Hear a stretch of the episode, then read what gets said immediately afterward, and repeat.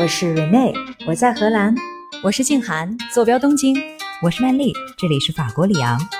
我的夜晚是你们的白天，可就算相隔万里，也不妨碍咱们聊天呀。欢迎收听时差八小时。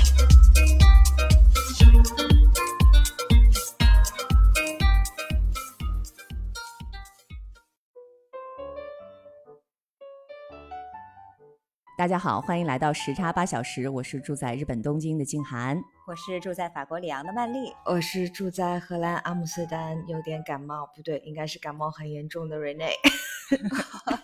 这不是在笑，是在咳嗽。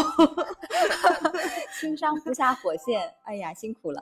这期呢，我们因为更换了这个录制时间，我是在东京，现在早上的六点半。然后头脑不是非常的清楚哈，还在逐渐醒来的过程当中，所以本期主要靠捧哏曼丽输出啊。夜猫子登场了。我们本期的话题说的是什么呢？就是这个春节我一定要去哈尔滨旅游。哎呀，我的老家登场了哈！本节目由中国移动独家冠名赞助，龙腾贺春移动送福，中国移动千兆宽带。网速更快，覆盖更广，服务更优，应用更多。二零二四，开启家庭数字美好生活。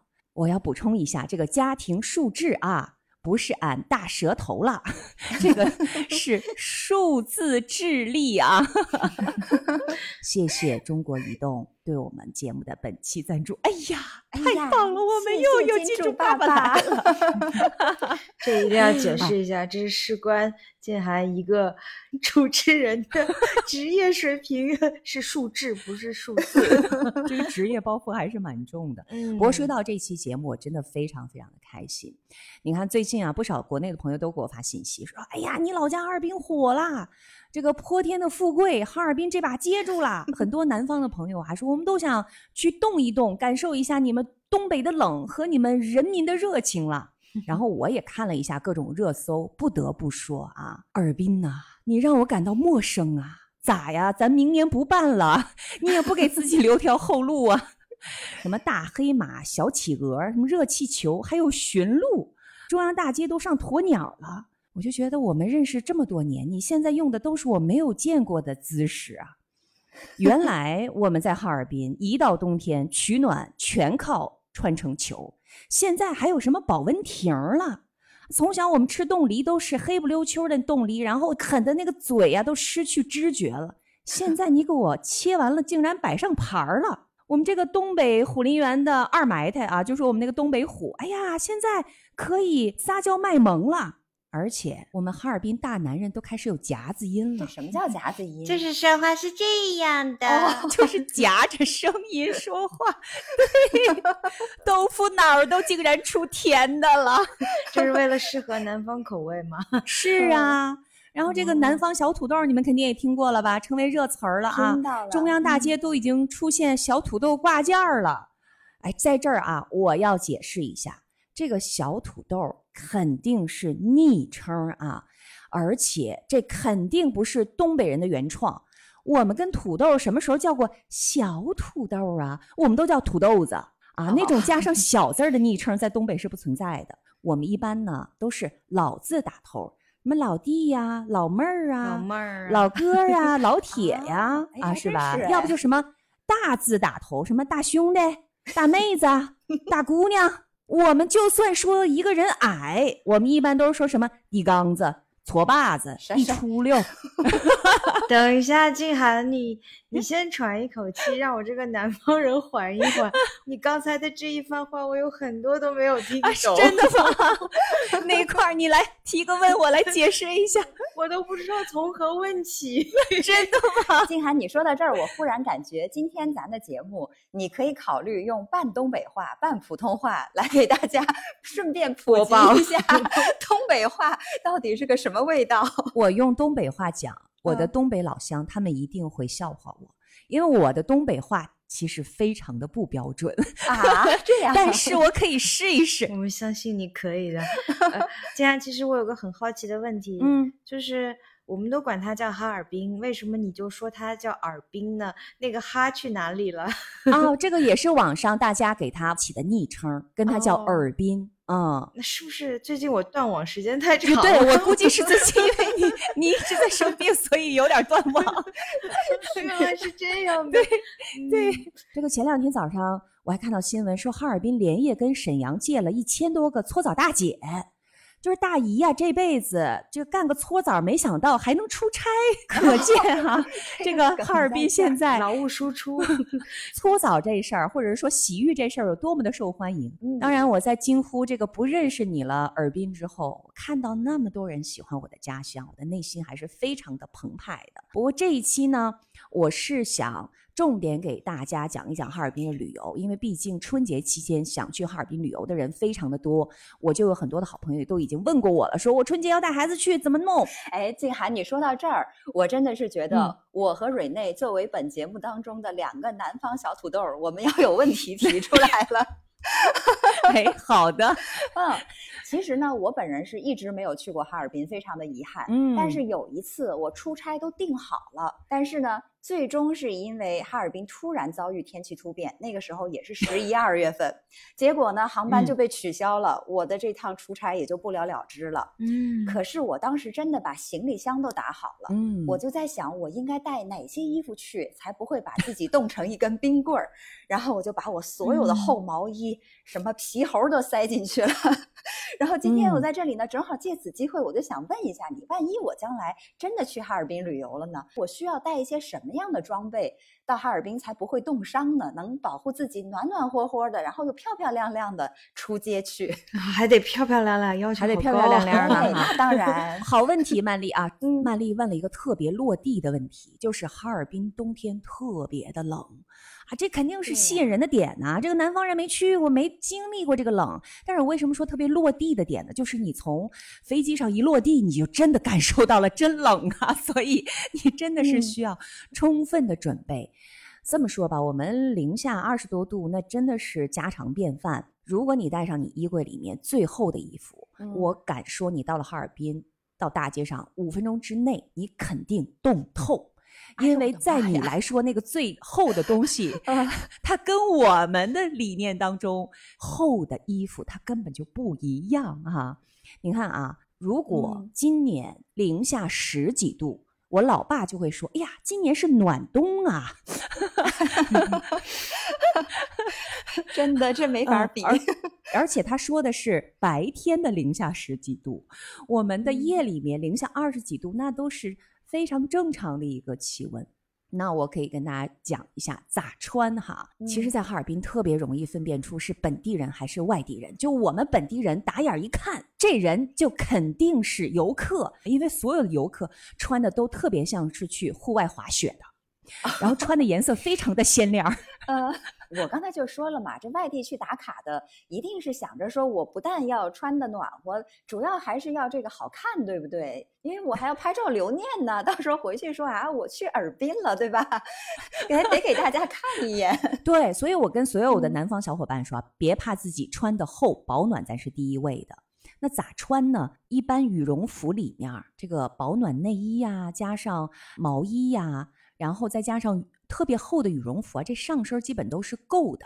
那我多年观察下来，我觉得南方小伙伴们最需要准备的是下半身，秋裤，就是你的裤子和你的鞋。嗯，如果你去冰雪大世界玩，它应该是比市区的气温还要再低五到十度的。去那玩，你就是长期在外面待着，而且下面全都是冰面，你周围也全是冰。所以你的 UGG 会轻松冻透啊！所以大家里面至少穿两层羊毛袜子，please。如果冻得实在受不了，你鞋底儿再加一个暖宝宝。UGG 不能穿吧？那鞋都不防水，你千万得穿那种特别防水的那种滑雪 鞋才行。我觉得，哎，我跟你讲，其实，在我们东北，雪都是干雪。所以就是 UGG 的这种防水的效果是 OK 了，因为即使你踩到很深的雪里面，你抖一抖、拍一拍，雪就掉了，因为它都是那种很粉的雪，所以它的含水量是相对而言比较少的。但是这个鞋子除了这个保暖，更重要的是什么呢？是防滑，因为东北冬天的地面上都是冰，特别容易摔跤。这个因为你们啊不是从小摔到大的，你们摔一下会非常疼 啊。我就有一个朋友在前两天去雪乡摔了，呃，他说：“哎呀，这个之后好几天都像得了痔疮似的，就根本没有办法好好走路。”啊，所以这个防滑鞋底儿特别重要。对，你们是不是还有个词儿叫什么“出溜滑”之类的？就专门形容这种冰上行走。对呀，你这个对我们东北还是有一定的了解啊。你提到了一个专业名词叫“出溜滑”，这个东北路面特别滑。对，这个一提到出溜滑，你就感觉跟我们东北人又拉近了。那我们本地人都知道要出溜走。啊，也就是说，有冰的地方，我们会自动的就转化为双脚一前一后滑过去。这个一般人还不太会，因为这是童子功啊。这个外地小伙伴呢，你们就请慢慢走。另外呢，我要特别提示一下，大家最好不要互相搀扶着走，因为很容易一摔就摔一溜一大串。就是 对。你本来好意说互相搀着点，好像很安全，但实际上一个滑倒了，你这一溜就全滑倒了。而且呢，我们真的是摔惯了，所以我们摔一下也不疼。我跟大家 讲，这个我们为什么摔了能够马上站起来起身就走？因为我们穿的厚。那回到刚才咱们说的这个穿啊，裤子呢要穿羽绒裤。羽绒裤里边要穿加厚加绒的秋裤，就这两个，你一穿上之后，我知道立马变成象腿。别怕啊，这是正常的，因为你们从来没有这么穿过。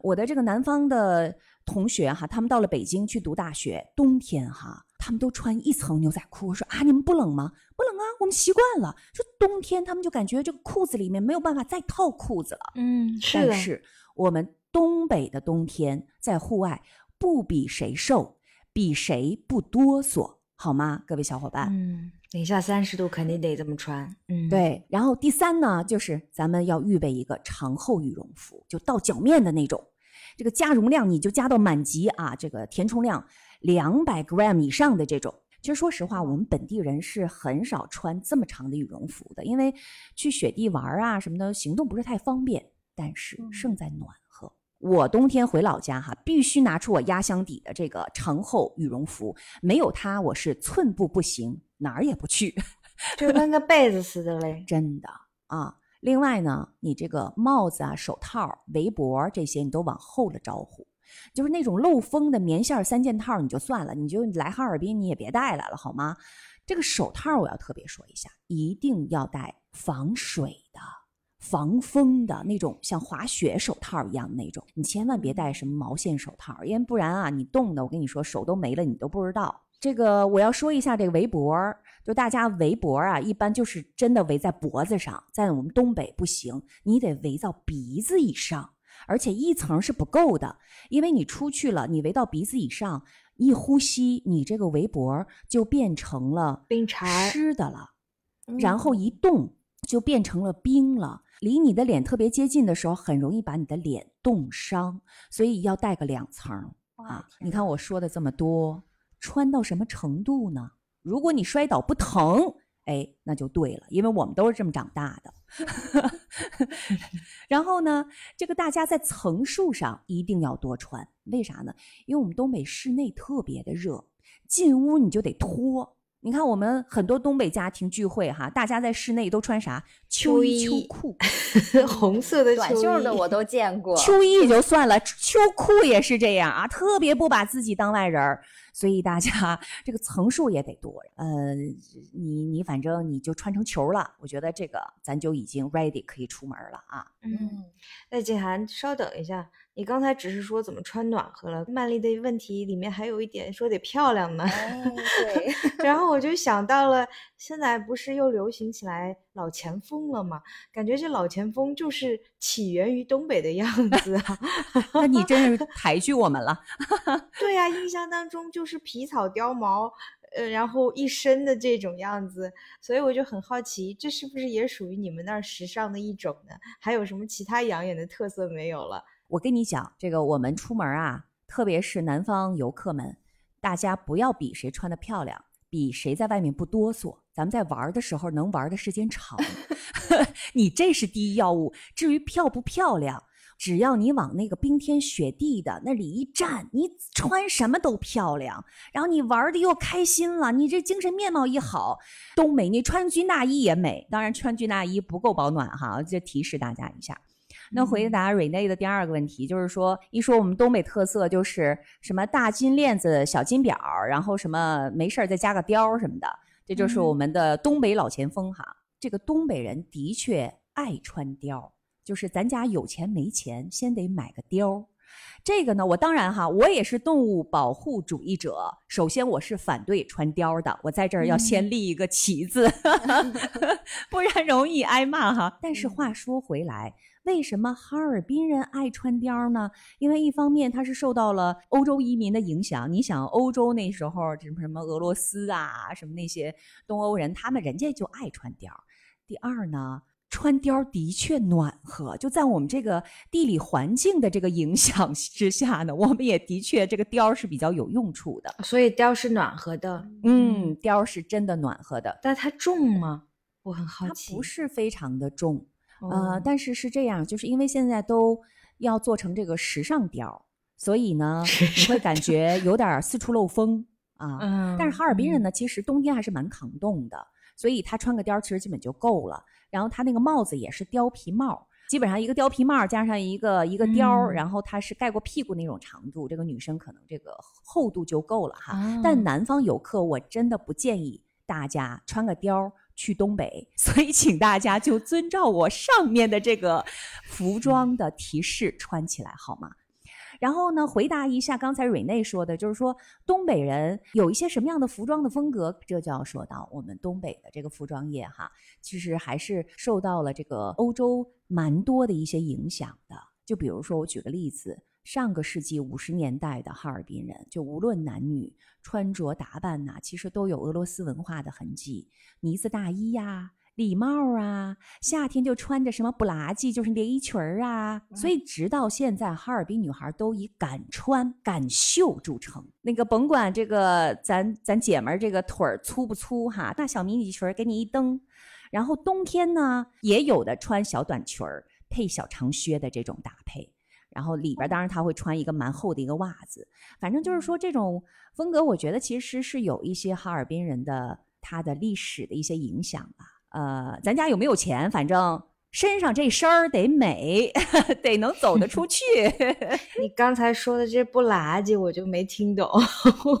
不拉几是一个这个外来词是吗？对，不拉几是一个外来语，是一个俄语，它就是连衣裙儿的意思。我们哈尔滨的语言当中有很多来自于俄罗斯的一些外来语，我们都大概知道它是啥意思。比如说，Madam 就是那个女士吗？是是是女士，但是我们会更理解她是一个大姐、大老娘们儿。我刚才说是一 婆娘，对，就这意思。对我们一说不拉几，我们都知道是连衣裙儿的意思。这也是我们哈尔滨的一个特色吧，因为的确历史上。受到了很多的俄风的影响，哈，俄风。嗯。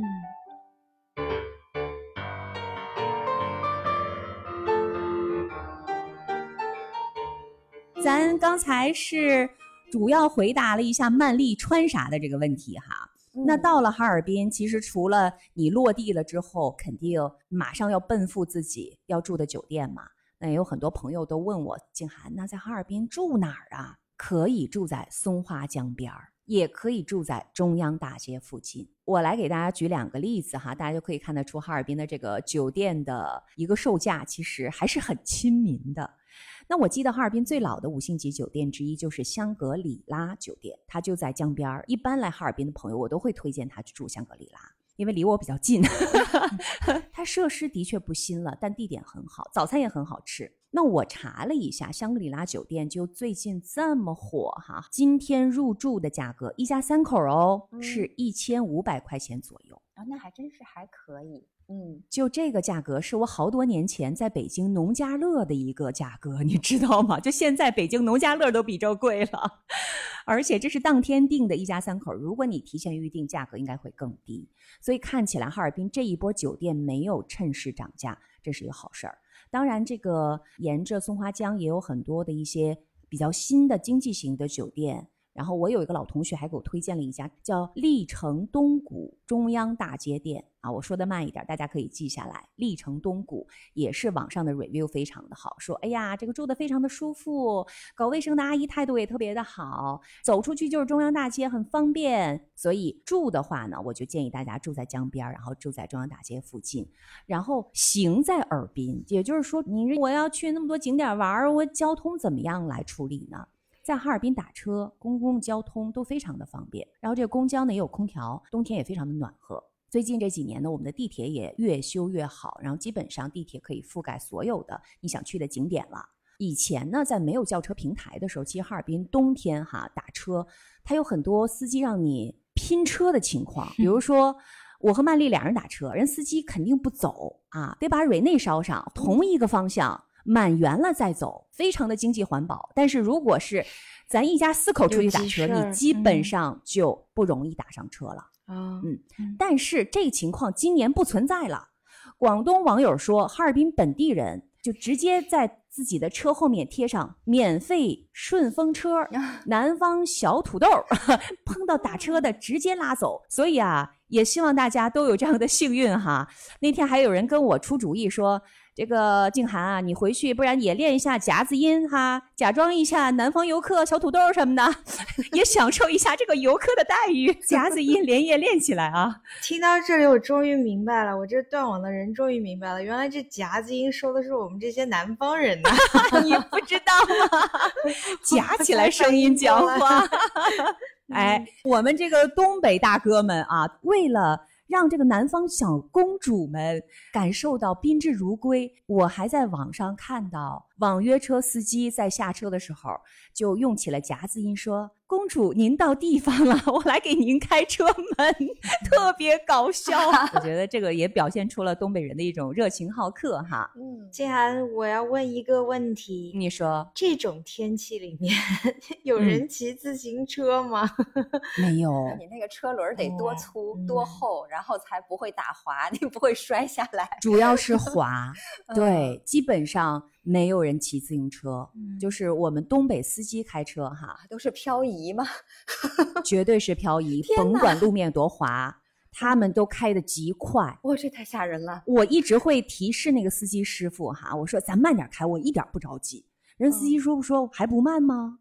那个 你不着急啊？那我你不着急，我着急，我这也不慢呢。对他们，因为真的冰雪路面开惯了，而且你看我在。日本只要一下雪，他们或者是换轮胎，或者是在普通轮胎上加上一层铁链。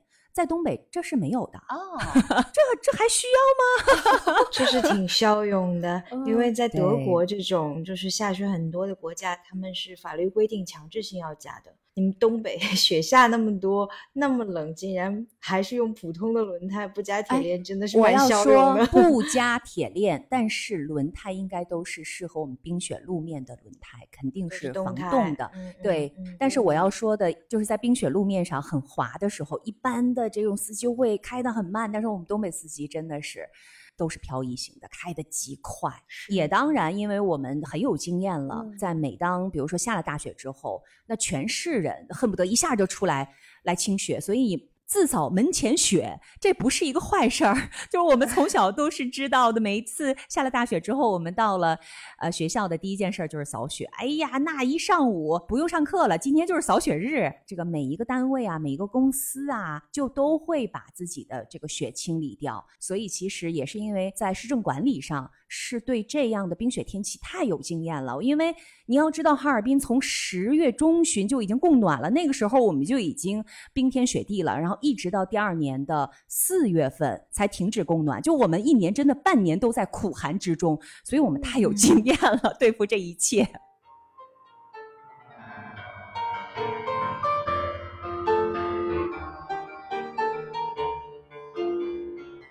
好，那我就接着往后讲了，讲讲吃在哈尔滨。去哈尔滨，咱吃啥？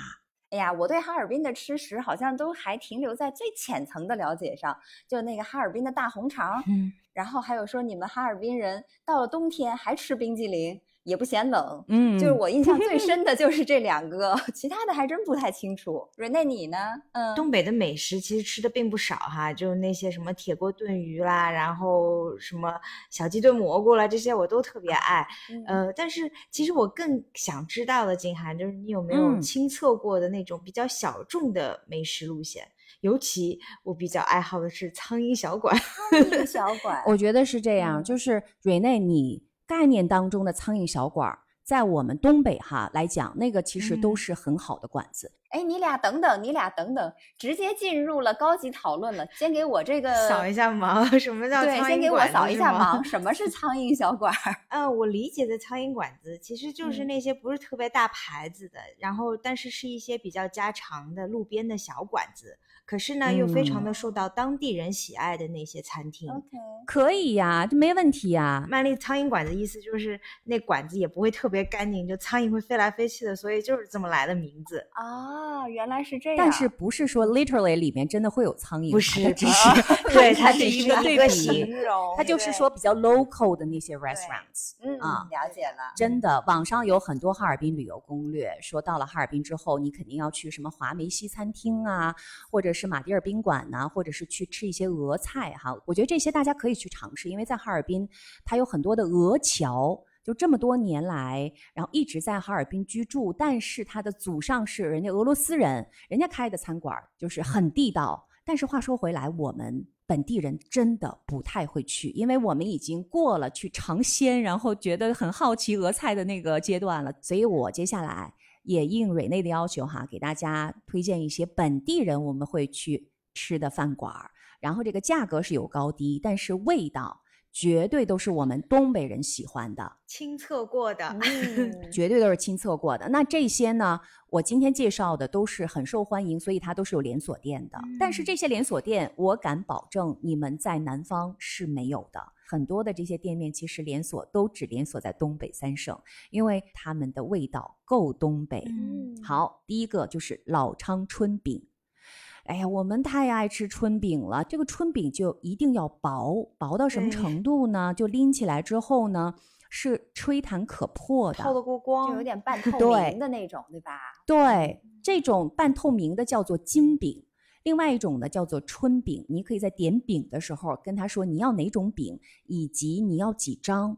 然后这个饼呢是一定要卷上菜来吃的，比如说炒土鸡蛋呐。粉丝炒豆芽儿啊，炒合菜呀，京酱肉丝啊，酸菜粉条啊，鱼香肉丝啊，哎，你就这么一包，里边也可以再放上点黄瓜条啊和大酱啊，哎呦，太香了！这个老昌春饼，甭管多少分店，到了饭点儿都是满满当当，而且每一家店面都不大，装修也都不豪华，然后它的这个人均消费哈，也就是二三十块钱。如果两个人去，你就算点了两个菜，你都会吃不完，因为它那个菜量特别的大。大家千万别点多了哈，太实惠。对，然后这两种饼有什么区别哈？你看，都是面粉制的吗？都是面粉，但是它的这个制作的方法不一样。金饼它会放很多的油，所以它才可能那么薄，然后弹性特别特别的好，薄的都吹弹可破了。你想想，它还能不破，这就特别厉害了。我是特别喜欢吃这个金饼。我爸妈喜欢吃春饼，它稍微厚一点点，很有嚼头。那然后有很多家分店哈，在中央大街上就有两家分店，基本上都不错。哎，静涵，这几个店铺排队的人会很多吗？啊，饭点儿的时候可能都得排队，但是呢，因为它饼也上的快，菜也上的快，大家呢吃的也吃得快，所以这个翻台率也比较高。你就算等也等不了多长时间啊，那挺好的。对，而且它分店多呀，对吧？嗯，好，第二家咱们就要来到东北大包子了。这个名字叫做 张包铺，这个包子真是有年头了。根据哈尔滨市志的记载，在一九零二年，清光绪二十八年，姓张的一个天津人就在哈尔滨开了一家叫做天津老张包铺，他就卖这个一咬啊流油的这个天津包子，这是有据可查的啊。哈尔滨的第一家餐馆。这个张包铺呢，本店本来是在老道外，那现在呢，道里啊、道外呀，啊，这个厢房都有了。客人叫包子，这个店家都是现包现蒸的，所以你得等。咱不是有一句话吗？说心急吃不了热包子啊，就是这个意思。这不是热豆腐吗？对呀，我给改了一下。哎，等的时间至少四十分钟起啊，你也别着急。哇，它的这个包子的选料用料都是严格按照配比标准的。包子馅儿不渗汤不漏水，包子皮儿是用半发面的，捏十八个薄厚都是均匀的褶儿，特别的漂亮。这个出屉的包子呢，你用这个筷子一夹，这口就开了。然后呢，冒出热气之后呢，不烫嘴，而且还有一点，你点的时候，它这个包子馅儿有很多呀。比如说你是点这个鸡蛋黄瓜的呀，还是这个排骨馅儿的？这个排骨馅儿是里边真有放小排骨啊，还得吐骨头呢啊！对呀，那你怎么区分不同的馅儿呢？人家不同的褶儿、不同的包法，就代表的这个包子的馅儿不一样。哎呦，这个手工活细致吧？而且张包铺他们家的菜也是做的有滋有味的，就是我们每次哈，除了点包子，肯定还会点一桌子菜，然后一直提醒自己说：“哎呦，你千万别吃多了，千万别吃多了。”那个你给主要包子留点肚子 哈。但是每次包子上来的时候，其实都已经是已经很饱了。哎，静涵，我我印象当中狗不理包子，天津的那种，嗯，都挺小小个头的。可是据我的了解，东北菜好像就没有小个头的。这个包子是大是小呢？哎，瑞内，你这个问题问的特别好，我刚才这个重点信息忘了给大家透露了哈，包子都特大，是吗？它其实是会比你一般的吃的包子都还会大上那么一小圈儿哦，一个包子半斤重，哎，那倒没有，那倒没有哈。我记得我上一次去吃的时候，俩东北姑娘点了一大桌子，然后还点了很多包子，然后我在路过的时候，他们俩就在那嘀咕说。这咱俩都够算能吃的了，这谁能吃完呀？我路过他们嘛，我们东北人都特别爱和陌生人聊天，我就说，是吧？我说我们那儿也点特别多，真吃不下，但真好吃啊，好实惠啊，感觉。对，哎，说到实惠，那要说到人均了，人均消费五十块钱啊，这个比春饼稍微贵一点儿，稍微贵一点儿，由低到高嘛哈。但是咱仨去就是一百五十块钱，呃，肯定打住了，那也还是很实惠的。对，就咱还得打包哈，这个吃不了兜着走是这个意思。好，第三家叫同和居。在哈尔滨开了有四十多年的非常有特色的一个东北菜的菜馆，它在各大商场其实都有分店，然后它有大厅也有包房，饭口的时间呢是需要等位的。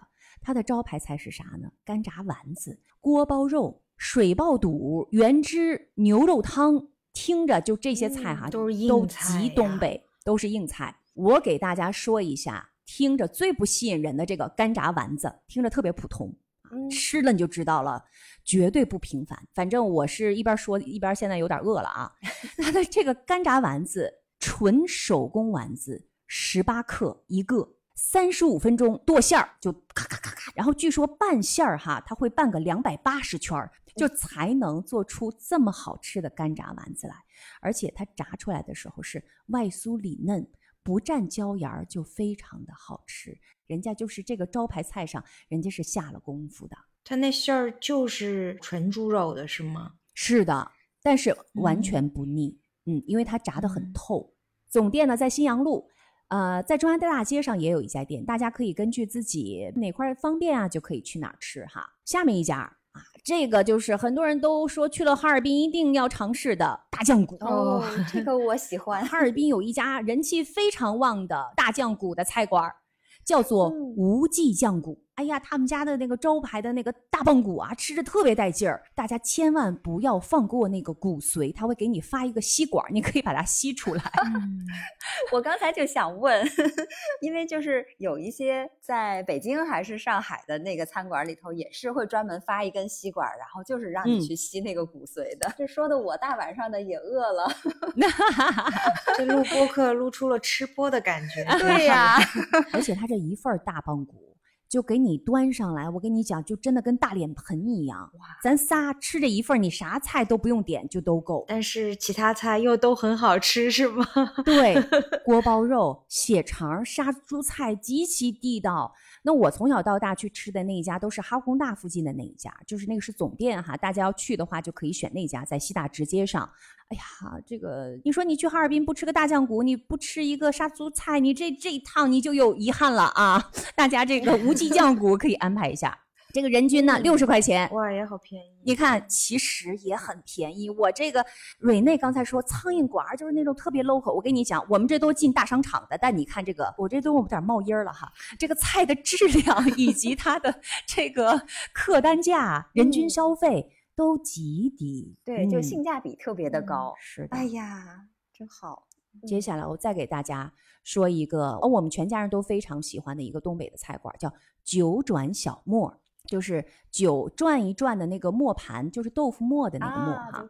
这个小磨它的特点是什么呢？就是自制的豆腐，小磨豆腐豆浆都特别受欢迎。可能了解东北的朋友可能会知道，特别是我们黑龙江这个大豆哈，特别的香，所以他们也是用的本地的这个大豆，然后做自制的豆腐。你到那儿去了，你一定要点他们家做的各种各样形态的豆腐宴，然后最简单的就是他们的小磨豆腐，然后你可以蘸点酱啊，或者就是单纯的浇一点点这个佐料吃，就已经非常好吃了。而且他们家的那个豆浆的纯度，哎呀，极高。喜欢吃豆制品的这家千万不能错过哈！哎，这个我感兴趣了。哎，你说的这个蘸一点酱料就能够吃的豆腐，是不是跟北京的麻豆腐有点像啊？不太一样，它是新鲜的豆腐是吗？对，它更纯，它就是自己家每一天都在他自己家来做自制的这种豆腐。嗯，听上去有点像静涵，你有一次说到在京都吃的那个豆腐，好像就是这种。嗯，是，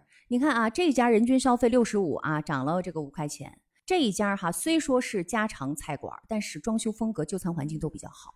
饭点的时候也需要排队，然后人多的话，你最好是得预定。哈尔滨有三十三家分店，哇！为啥会有分店？是因为人家真的做得好。嗯，这家的价位听上去就比别家要贵一些。你听这名字“九转小磨”就有一点点诗意的。对，它的这个小磨豆腐，就是你要是稍微饭点晚去一点儿，就已经卖光了。嗯，它一天就只有那么多，然后他会给你配上那些。呃，调料，比如说给你配上一小碗的炸酱，或者是一小碗的葱花，你自己想吃什么就往里放，哎呀，特别好吃。嗯，大家得赶早，不然就售罄了哈。啊，对，就卖完了，卖完人就不不做了嘛，这一天就做这么多。嗯，好，最后要给大家推荐的就是去哈尔滨吃江鱼，它叫做福城后江鱼一号。这个我们东北哈，从小都是吃江鱼的。这家店哈，真的是叫什么哈尔滨鱼王。你进去了之后，就像一个鱼文化博物馆一样，摆着各种各样的鱼的那种标本啊什么的。然后再往里走，就好像又到了那个江南水乡。然后它的那个很多的餐桌都布置成为了一叶扁舟，你可以赏花品鱼的那种感觉。然后我们要吃什么鱼呢？我们吃五六斤重的特别鲜的那种大胖头鱼，然后他用专属的那个大鱼盘给你端上桌。这个江鱼最嫩的地方就是鱼鳍底下嘛，因为它运动量大嘛，那个肉质就特别的紧实。我们的江鱼里面。呃，有的时候会加点豆腐啊，然后我们吃的时候还会就是配上什么大饼子呀，就是反正你在我们这儿吃大铁锅炖鱼那种感觉，就又和南方又不一样。哎，那我有一个问题，就是你们这个桌上也是一个特别大的锅，直接在桌上炖吗？哦，这个炖鱼的这家店不是那种你说的那个桌上有个大铁锅。所有的我们东北，比如说它的饭店的名称当中有叫什么什么铁锅炖的，都是像刚才曼丽讲的，桌上就一个大铁锅。这个也要跟大家提示一下，如果你想去尝试铁锅炖的话，这个你要等的时间会比较长。我说的是，咱仨坐在那儿，对，这个炖菜都是越炖越出味儿的。你想说我炖个五分钟十分钟？没味儿，你至少得炖个半个小时。它是新鲜现煮的，对吧？对，这半个小时咱们嗑点瓜子儿，侃侃大山。对你千万别着急。然后说了这么多哈，那如果说你就想在一条街上就搞定，那你要去哪儿呢？你可以去老道外，就是我们老哈尔滨人都知道，叫住在南岗，吃在道外。因为哈尔滨的开埠的地方就是老道外，特别是它的叫中华巴洛克附近。那有非常多的就是百年的餐饮店，基本上都是以东北菜和小吃为主，还有烤肉啊、火锅什么的。然后还有一家哈尔滨的历史博物馆，千万不要错过这个叫中华巴洛克哈。哎，那边的有很多都是不可移动的那些历史保护的那些欧式的建筑遗迹，还是蛮多的，蛮值得去的。嗯，哎，静涵，我刚才听到你。顺势提到了这两个名字哈，什么中华巴洛克呀，还有哈尔滨历史博物馆，我就在想，哎，这吃的肚子里面饱饱的。正好可以出来消消食，然后到处走一走，玩一玩，看一看。对，你可以给我们推荐哪一些地方啊？就是说，我们如果到哈尔滨的话，哪些地方景点是必看、必打卡的，一定得进。我不贪心啊，你只要给我装满三天三夜的行程就可以了，一点不贪心啊。来安排上啊。好，哎，咱们就规划一个三天三夜的哈尔滨之旅哈。以下是建议：第一天，咱们就探索一下市区和文化遗产。上午到了哈尔滨了。啊，咱们先去中央大街啊走一走，溜达溜达，你感受一下哈尔滨的这个百年老街哈，那一块一块的石头，一百多年了，这个工艺的确非常好哈，还是当年的那些石头路哈拼成的一个百年老街。然后你也可以在这条街上走一走，看看两侧的这个有不同的建筑风格的欧式建筑，然后也尝一尝中央大街附近的地道小吃。然后你再往前走，其实就是松花江以及防空纪念塔了，所以这边都是连着的了。下午呢，也是可以去不远的这个圣索菲亚大教堂，就了解一下哈尔滨的俄罗斯的文化影响啊。晚上呢，你就可以去刚才的这个中华巴洛克美食街哈，你去尝尝这些东北特色的美食。这是第一天，第一天安排的比较松哈，基本上是在。市中心的核心区，然后就走一走、逛一逛、吃一吃，让你熟悉了解一下哈尔滨的这个冷。然后先适应一下，逛吃逛吃，适应一下温度。在中央大街两边呢，有很多的一些俄罗斯的风格的食品以及纪念品。大家头一天呢，你可以先逛逛、瞄一瞄，不用买哈。在中央大街上比较有意思，就是你在一个非常有。这个欧式风格的大街上，然后可以看到很多的 俄罗斯的很地道的一些他们的小商品。其实蛮有意思的。你是说套娃吗？哎，有套娃 哈，但是又不仅仅是套娃，而且现在各种的来自于俄罗斯的这些小商品，其实他们的迭代也是蛮快的啊。如果感兴趣，可以看看，因为在南方毕竟比较少见嘛。哎，你说到俄罗斯风情，静涵，我确实在网上看到过别人介绍，就是说你俄式风情的圣索菲亚大教堂是一定一定要去观光的。但是他们还附赠了一条 tips，就是说如果你要去的话，你要选那个白天到晚。晚上交接的这个时间，就等于是说，你既看到了它白天的样子，然后同时你也一定不能错过它晚上亮起灯来以后，就是在夜景里头的那种美，是这样子吗？是的，这个圣索菲亚大教堂是我们国内目前保存的最完整的一个拜占庭式的一个建筑。东正教到了晚上，它那个地面彩灯的射灯一打起来，就把整个的那个教堂的穹顶啊都照亮了。再加上背景是白雪皑皑，所以真的有点像格林童话故事里边的那个城堡。白天呢，你也可以到里面参观。现在里面呢，也是把它都变成了一个哈尔滨历史的一个展览馆了。可以了解到，我们哈尔滨是从哪一年的时候就已经有了芭蕾舞团了，哪一年就已经有了哈尔滨啤酒了，哪一年就已经有了自己的交响乐团了，还是蛮有意思。我第一次去的时候，我觉得哇塞，看完了之后，这种自豪感油然而生啊。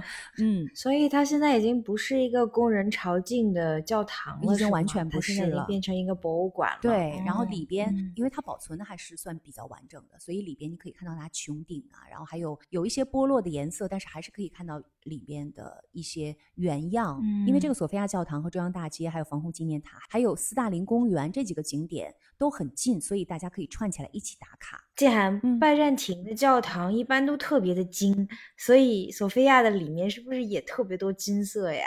就很也很老前锋的感觉啊！我是好多年前去的，我的印象是它没有那么金了，因为它没有修旧如旧。它其实，在里面的时候，你可以感觉到那种历史的剥落感。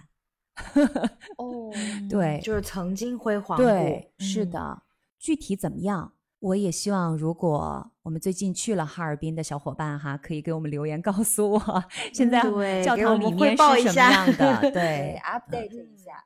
好，第一天主要就是。逛逛吃吃为主哈，第二天呢，大活儿来了啊，咱们就得去冰雪大世界了，体验一下哈尔滨独特的冰雪艺术和它的这个冰雕展览哈。哎，我一直以为冰雪大世界是晚上才去的，原来白天就已经开始去了吗？啊，对，你可以从白天玩到晚上。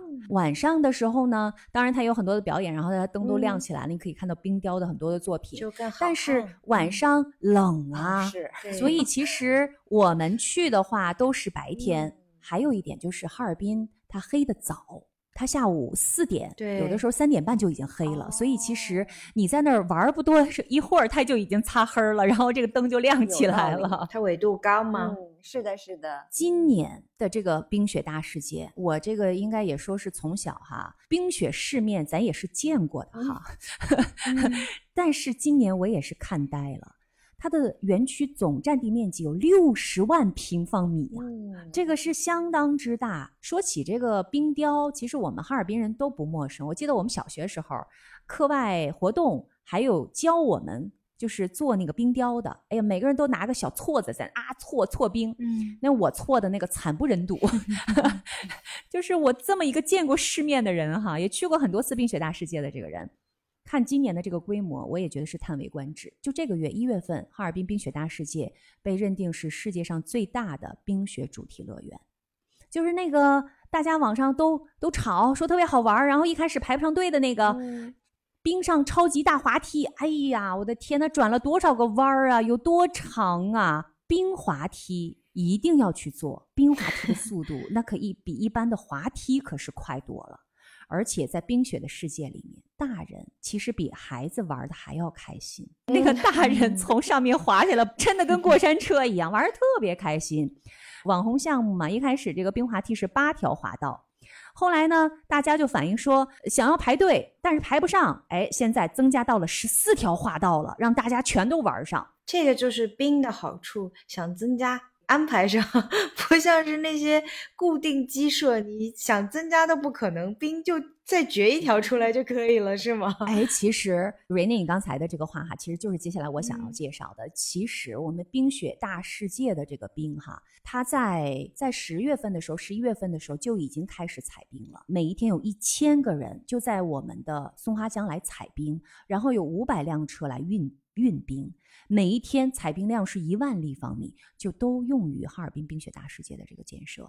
然后这个采冰也好，建这个冰建筑，那绝对都是技术活儿。你感觉这个大哥哈，东北大哥就是一个采冰师傅嘛？这事儿含金量，我跟你讲，这个技术含金量特别的高，不输于一个建筑师是吗？对，因为他要在非常滑的，而且是要在已经冻透了的一个江面上面，然后要采多厚的冰，一块一块来采，而且都是人工采完了之后拿车运走，然后再去你的这个场地来建这个冰的建筑嘛。不但是技术活儿，也非常的辛苦。这些采冰师傅在户外零下二十几度一待就是十几个小时啊，这活南方人肯定干不了，干不了的。他们都是一年一年的，每一年在冬天的时候就都干这个采冰的这个工作。然后我还看到一个采访的采冰师傅说：“说哎呀，我们特别开心，说冰雪大世界这么受欢迎。虽然我没去玩过，但是这个里面有我们的一份辛苦和我们的一份功劳。要不咱出钱让他们去玩一次吧？我估计啊，他们和冰打交道可能也够了，就是这一踩踩好几个月，不像我们。对。”哎，那要说到为什么我们的这个冰雪大世界里面的所有的那些冰建筑，它可以那么晶莹剔透，这个其实就要说到我们松花江的江水，它是天然的一个优质的冰源，因为它水流非常的稳定，水质也很清。所以它的冰晶啊，在冬天可以不断的生成，最终啊，它的这个密度就很均匀，然后它整个冰体就非常的晶莹剔透。否则，你如果整一每一块冰都是乌拉巴涂的，然后也没有那种通透感，不干净也不会透明嘛。所以你想，如果是那样的冰，你的冰雪大世界那些冰鉴的景观也不可能漂亮嘛。这个就是要特别感谢一下我从小长大的这个母亲江哈，松花江。呃，在冰雪大世界里面有没有冰窖旅馆之类的？就是你可以躺在里面睡觉的那种啊？有，有那种就是他给你建的一个冰的小屋，呃，但是你不能在那睡觉，他有这种什么小做的什么小冰桌子，你可以在那喝杯东西啊，这种是有的。但是我跟你讲，你睡是，呃，可能性是很小的啦。因为真的是很冷。今年他们建了很多的那种保暖小屋，就你实在受不了了，你就赶紧进去那屋里暖和一会儿，然后你待会儿暖和过来了，你再出去再接着玩儿。因为冰雪大世界，其实你一去玩的话，你玩个一上午或者一下午，这个是需要的，就是你需要大半天的一个时间，因为这也是一个重点的项目。嗯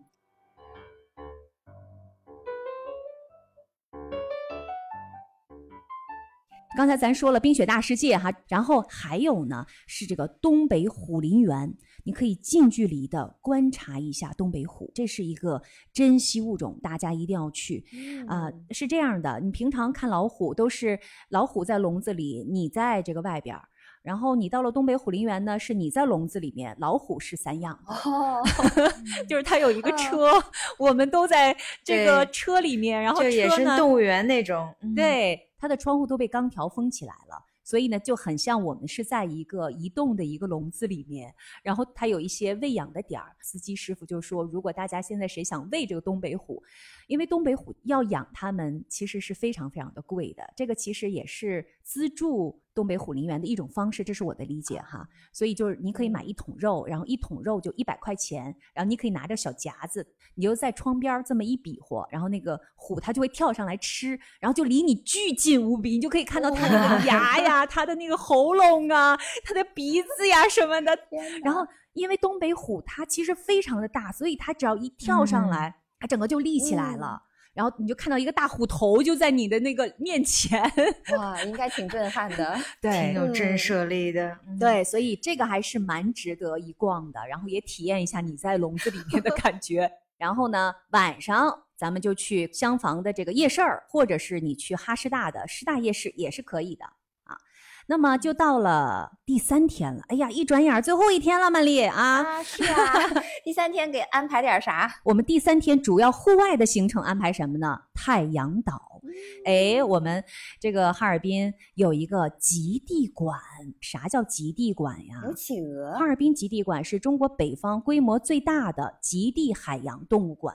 你看它有什么北极熊，有白鲸，有海豹，当然有企鹅，也有海嗯狮这些海洋的生物。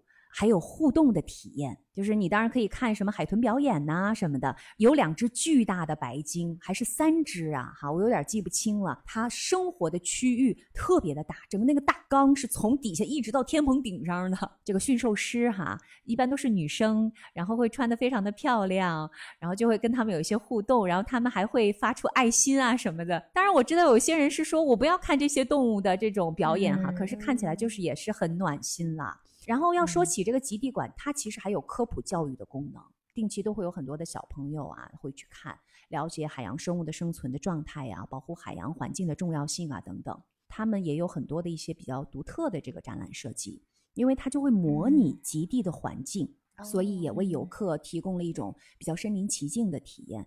为什么会有这个极地馆呢？我自己的理解哈，是因为我们哈尔滨也挺极地的，就 是也挺南极北极的这种体验的，所以在那儿有个极地馆，其实对于这些动物的，它们需要很冷嘛，其实对嗯他们来说生存就没有那么难。比如说你你北极熊是吧？你在别的那个城市，你他会觉得我说哎呀太难受了，或者你会一直给它造冰，可是，在哈尔滨至少这半年时间他都很舒服。而且对于南方人来说挺好的，可以去那儿跟企鹅学学怎么在冰地里面走路。他们不是说企鹅企鹅也滑呀据说就是 对，当然会滑倒了，但是好像很可爱据说企鹅走路那个方式似乎就是可以在东北尽量避免 防滑的一种做法。支开小手吗？保持平衡吗？呃不过就是摇晃吧，就是这样晃子摇晃，出溜的走。哈。对对哎对，嗯。对，所以如果是拖家带口的，我觉得这个极地馆千万不要错过。就是我觉得我自己去看了也挺喜欢的，要提前预约哈，因为它也有人数的限制。对，然后如果是夏天去的话，太阳岛风景区就大家一定要去 enjoy 一下，那是一个避暑特别好的地方。但是冬天的时候呢，虽然有点冷，但是它也有很多的一些雪地里的休闲活动。说实话，我们东北人就不太会去冰雪大世界，但是其实是在这个太阳岛的我们这个江面上面，有很多一些我们本地人会去玩的，就是一个项目一个项目收钱的，然后它的规模没有那么大，然后项目没有那么多。比如说，我们就去了，想打几个大出溜滑，然后就回家了，就今天就结束了。然后或者本地人嘛，带孩子去打个什么这个冰爬犁啊，我们打两圈我们就回去了。当然，我觉得如果你到了这个太阳岛，然后呢，冰雪大世界你也没排上队哈，你也没买上票，哎，那你还是可以在这里边就体验一下雪地的这个休闲，然后比如说就坐在那个大轮胎上面，从上面往下滑下来哈，其实也挺过瘾的。我看过好多那种视频，从来没试过。对，哎呀，静涵，其实刚才我一直在听你聊这个太阳岛上这个活动那个活动，我一直在等着听你安排一个非常重要的项目。就是你们东北著名的搓澡，啥时候给排上啊？一直没听见，有吗？丽说你这两天 一直让我在外边玩，也没给我安排搓澡的事儿啊，必须安排了，最后一天了，对不对？好了，因为你这几天啊，其实你要是想搓，你天天都可以去搓哈。人家不是说吗？东北旅游的尽头。是澡堂，就是这澡堂咱必须得去啊！这个洗浴哈，我觉得在东北，与其说是一种我们生活当中不可缺少的一部分，不如说是一个仪式：冲、泡、蒸、搓、推，这个一条龙洗浴服务，即喝茶呀、美容美发呀、餐饮呐、看电影啊、健身呐。按摩呀，打牌、K 歌呀，儿童游乐呀，住宿啊，等于一体。那这 你所以说 都给浓缩在第三天晚上了，够用吗？第三天下午到晚上啊，反正风俭由人哈，可以说进入东北澡堂子，你就进入到了另外一个平行世界。到了哈尔滨，大家都说冰雪大世界不能不去，但是答应我，亲爱的们，澡堂子你们更不能错过啊！去了之后呢，你也不能光洗，你必须得搓，你知道吗？哎，我至今还记得我在大学的时候哈，就我们那个南方同学看见我拿搓澡巾在那搓泥儿，我们大家都是脱光了嘛，他们就像惊弓之鸟，就感觉特别怕被看到。我当时特别不理解，我说这不长得都差不多吗？这有啥避讳的呀？你毫无违和感是吗？但是我现在理解哈，咱们南方小伙伴们去东北澡堂。最先需要克服的是啥呢？就是这个裸体尴尬问题哦。特别是如果你不习惯和同行这个非常熟的朋友，突然，哎呀，你们就赤裸相见了。就你们还是大家在一块儿的是吗？不是一对一，就是比较私密的单人的这种。你咋私密？大澡堂子你咋私密啊？男女分开，曼丽。我我以为有单间呢。不，单间搓澡吗？哎呀，曼丽呀，果然想差了。澡堂子是男女分开的，但是你刚才说的这些 K 歌呀，然后美容啊，这些是属于是就是 social 的范围，大家是可以在一起的，是吗？是的。所以刚才我就想说，其实不认识的人，你可能就要觉得无所谓，你这辈子可能也不见他了哈。你同行几个半熟不熟的这人，突然哎呀妈呀，就互相都裸体相见了，很多人就有点不太接能接受，你们就分开进去，洗完搓完，大家在休息大厅见，你们就可以在一块儿玩耍起来了。基本上都是穿着这个洗浴中心的那个衣服，呃，男女都差不太多。但是哎，现在。这个好的洗浴中心都有好多套，你可以自己选，然后你可以在那儿买。对，比如说你有什么自己喜欢的颜色呀、花色呀、设计啊。但是无论怎么样，反正都都是那种洗浴服了。哎，还可以在那儿那个蒸啊，就是那种汗蒸，包括什么黄土汗蒸、盐岩汗蒸，就是那种盐的岩石的汗蒸，什么玉石汗蒸，各种不同的房间温度不一样。然后材料不一样，据说能达到的养生功效也不一样，可以满足不同的客户的需求。然后它那个泡呢，那个池子也有很多不同的，你比如说坐浴呀、淋浴呀、什么水缸浴呀，然后里边的花样也都不一样，中医的、不同的精油啊、不同的精油的，对呀，各种草药，还有那种你把脚放进去。然后小鱼过来吃你的脚和腿上的那些死皮的那种，也特别有意思。嗯，然后还有户外的温泉，游客就感觉冰天雪地当中这个泡澡很有意思嘛。嗯，所以你看啊，这个洗浴就是其实除了常规的搓澡和按摩服务之外，其实还有很多很多的不同的活动和设施，所以就真的非常吸引人，还可以在那儿住。就是如果你今天晚上呃就没有订酒店，你也可以在那儿住一晚上，也不是特别的贵，好像也就几百块钱一晚上。哦，这就是我其中的一个想要问的问题，金涵。嗯，就你们日常在那里一个人可以待多久啊？我感觉你想要把所有的没有项目都玩一遍，没有时间限制，所以其实你是可以想待多长就待多长，对吗？对因为对，它是二十四小时的是吗？有一些是二十四小时，有一些它是有一个时间段它是要关门的，但有很多都是二十四小时的。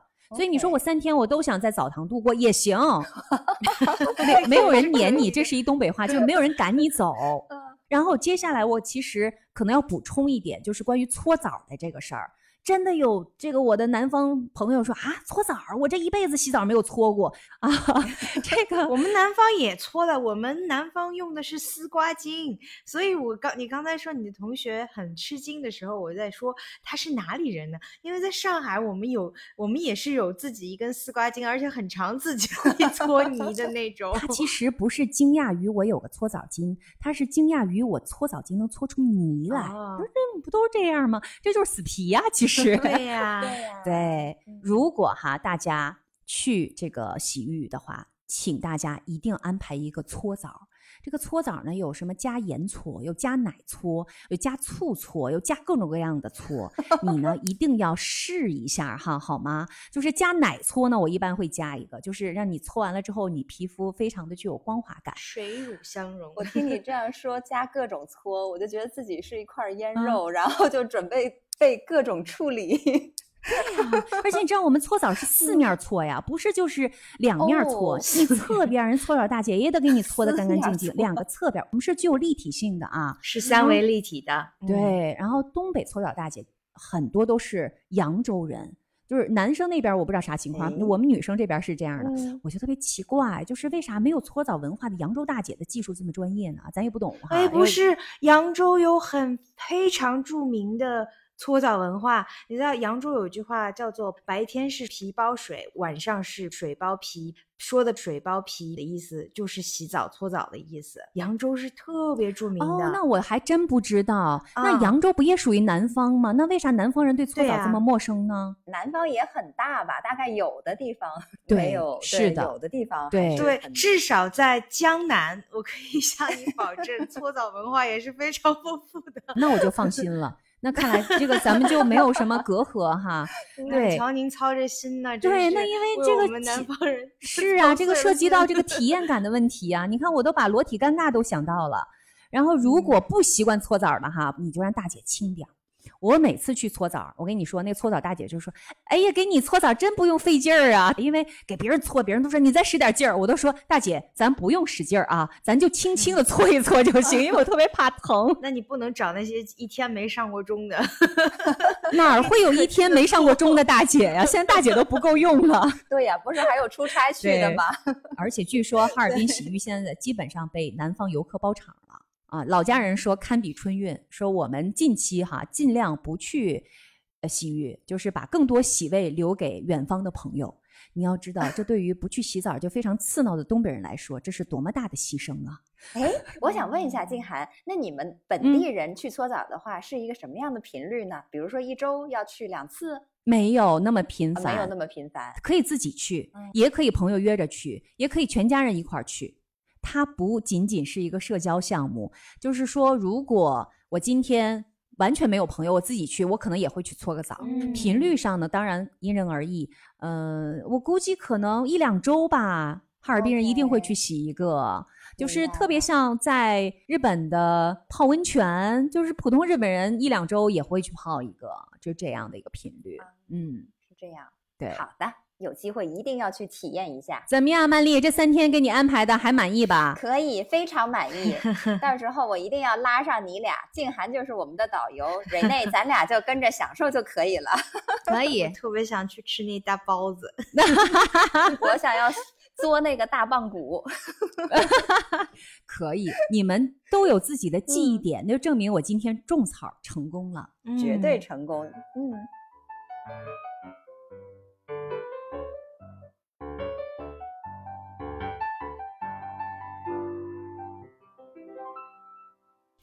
季涵，关于哈尔滨的吃喝玩乐，你是介绍的非常的透彻了。其实我还有一个特别感兴趣的点，就是你看哈，你的家乡哈尔滨，说起来其实要比我家乡的这个历史要深远跟复杂更多了。虽然说我们都有过共同的，就是殖民的历史哈，但是在更早的从前，哈尔滨还是有过其他的一些少数民族，比如说像女真族啊、满族啊，都是他们生根发芽的这个腹地。那我好奇了，就是这些过去的历史文化有在哈尔滨人的身上留下什么痕迹和符号吗？嗯，瑞内的这个问题，其实我还真的有认真的去想一下。嗯，从感受上来说，哈尔滨人并没有感觉自己的。身份认同和女真呐或者满族有直接的相关性，但是其实从更广泛的一个意义上来说，哈尔滨居民的这个身份认同感肯定会受到历史啊文化的这个很多的影响。对呀，我自己的感觉就是，现代的哈尔滨人对自己的身份认同，其实主要是受到了东北这个地理环境和近现代发展的，就是说它这个工业城市哈。这个影响，这个东北相对是比较孤立的一个地理位置。我们东北人一般说老乡，我们就会把它说成，哎，我们东北老乡。但是你很少说我们西南老乡，你会说我们上海老乡，我们江西老乡，对不对？你不太会说一个大的地区。其实这是因为我觉得相对而言，东北的地理的位置它是相对于比较独立的，所以我们会更加倾向于认同自己是东北人。就是这种认同其实是超越了单一的省级身份的。我那天看一个比较研究性的一个文章，他写到说，这个东北人在地理和心理上都形成了一种双重的孤立感。我说，诶，这啥意思呀？后来我仔细的看了一下哈，我觉得他讲的也是有一定的道理的。他说的这个地理的孤立，就是说东北地区的自然环境和历史的因素。你比如说，呃，大兴安岭啊、长白山，这些都是自然的屏障嘛。所以在地理上，它和中国其他别的地区相对就是比较隔离的。那心理上的这个孤立感，他们的解释是说，东北地区的这个居民对于自己的文化身份的认同，是因为首先历史上民族融合、外国的影响，俄罗斯啊、日本啊什么的哈，以及近代中国政治经济的变迁的影响等等哈，就是说让东北人有了比较明确的一个自己的一个内核，所以他。就会在和外地人交往的时候感觉到这种比较明显的文化差异。当然哈，他也说孤立感也好，或者差异感也好，可能不是共有的一个体验，它是一个社会学的研究或者文化观察的一个总结，不代表一个个体的普遍的感受。但是我觉得他的这个角度还是蛮有意思的啦，就是因为它地理、它的历史都很特别，所以它相对而言它是有距离感的，这也不是一个坏事了。其实另外一个侧面就代表了它的特点嘛，那这个特点其实今年就被看到了嘛，对我们所有特别是南方的小伙伴放大了，然后并且喜欢了。因为一方水土毕竟就会养一方人嘛，所以这些都是很独特的东北的特色。是，那我听下来的感觉就是，东北他们虽然有他们非常独立、非常独特的一面哈，但是好像在最近一段时间的发展，似乎你就看到了东北在和中国的其他的地方有一种融合，然后互相之间要了解、要走到一起来的感觉。你看历史上，东北它是一个重工业城市，但是今年呢，这以这个。旅游业火爆出圈，你看它是不是就有一种形象上的改变了？不过对于这种改变，金涵，我不知道你作为本地人有一个什么样的感想呢？我知道曼丽的这个问题，下面的那个更直接的问题是什么？就是说，哈尔滨作为一个重工业城市，曾经是共和国长子哈。现在竟然以旅游出圈了，你什么感觉？你心里可能有点不太是滋味儿，对不对？但是也可以说是成功转型呀。我是觉得是这样，就是只能说哈尔滨的旅游，呃，是因为它的独特的冰雪资源啊，包括文化，加上这个什么冬奥会啊这些效应啊等等哈，也就是说让这个城市的冰雪旅游的这个部分被大家看到了。其实这些旅游资源我们一直都有，这是我们的一个传统的旅游资源，只是之前大家可能没有那么了解到。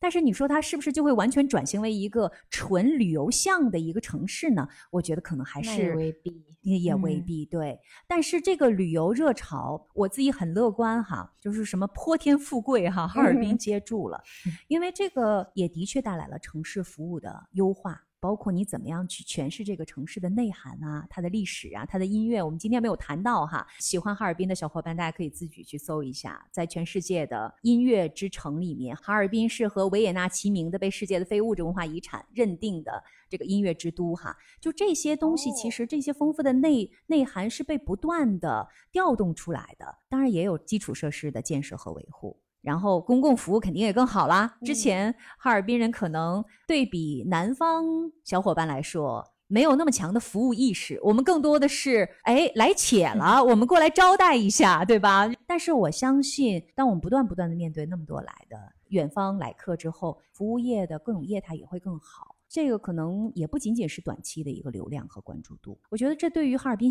城市形象。公共服务管理能力长期提升是非常的有帮助的，而且所有的哈尔滨市民，大家看到了，就是对外地的游客宠溺到不行，所以我也感觉到大家对这种变化的态度是非常积极的，所以我感觉哈，就是现在的这个网红地位影响还是蛮正面的，而且我们自己的这种自豪感、自信心也在提升。从长期的城市的发展而言，有更多的人看到了这个城市，我觉得也为它长期发展提供了新的动力和方向。虽然作为传统的重工业城市，哈尔滨以旅游出圈儿哈，让人会感觉到有点讽刺，但是我觉得还是为呃我的老家带来了很多的新的机遇啊。对了，就刚才不是说三天嘛，最后一天哈，如果有时间去看看二人转什么的，你也会非常开心 啊。对，这个也是一大特色呢。对。那说起来，硬币的反面有没有过一些讨论？会担心就是这种网红式的爆发、井喷式这种旅游会有一些过度的旅游的开发的这样的一种呃效果呢？啊，有些人就会对比说，从去年的这个山东淄博的烧烤到今年的哈尔滨的这个冰雪旅游，哈，是不是都是一竿子买卖？但是我倒觉得说，因为哈尔滨的冰雪旅游。它是一个得天独厚的一个自身就带有的一个资源。明年你来了一样冷，然后明年你来了，我们只会把冰雪大世界做得更好看，因为它这个所有的东西都是在不断的迭代的嘛。所以我倒觉得现在不是担心过度被开发的一个阶段，还没有到那个阶段呢，而是说现在有这么多的游客都喜欢，有没有这样的接待能力来满足这么多游客的？对我们的好奇心，然后来这儿玩儿。目前来看，哈尔滨整个我觉得从市政府啊，或者是旅游业的这各种业态，大家都应对的很好，所以我这一波还是蛮有信心的。也欢迎大家哈，在春节期间，如果能买上票，如果能订上酒店，欢迎大家到哈尔滨去玩儿。因为这个冰雪大世界，其实过了年到了。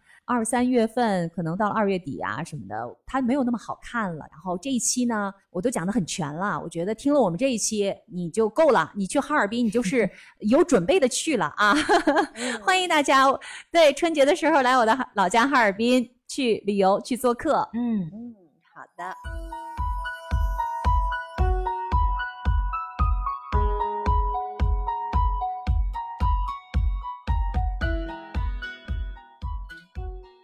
我们这期的时差八小时，也在我这个哈尔滨人哈，对不断的吆喝，也希望 让我的两个好姐妹，她们对于哈尔滨增加了很多的向往。成功种草，对，成功种草哈，那太开心了。那我们在成功种草当中就要结束我们本期的节目了，非常感谢各位的收听。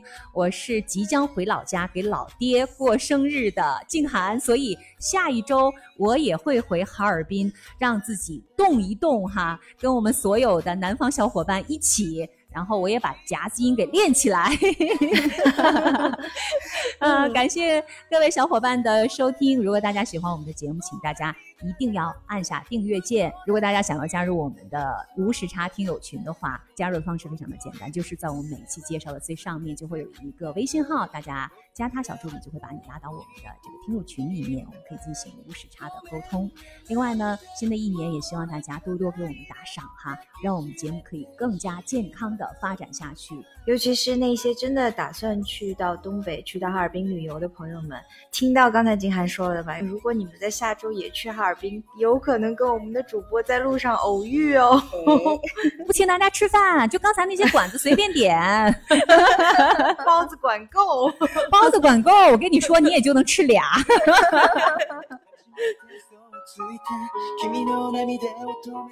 好的，我是住在日本东京的静涵。我是住在法国里昂，然后对即将回到哈尔滨的静涵表示无限羡慕的曼丽。我是住在荷兰阿姆斯特丹，那，迫不及待想要跟静涵一起回去吃包子的人呢。我跟你说啊，我下一周先替你们把什么张包铺啊、什么无鸡酱骨啊都安排上哈。我吃的时候给你们发信息哈，让你们看看照片馋 一馋你们啊。不要趁半夜发照片哦。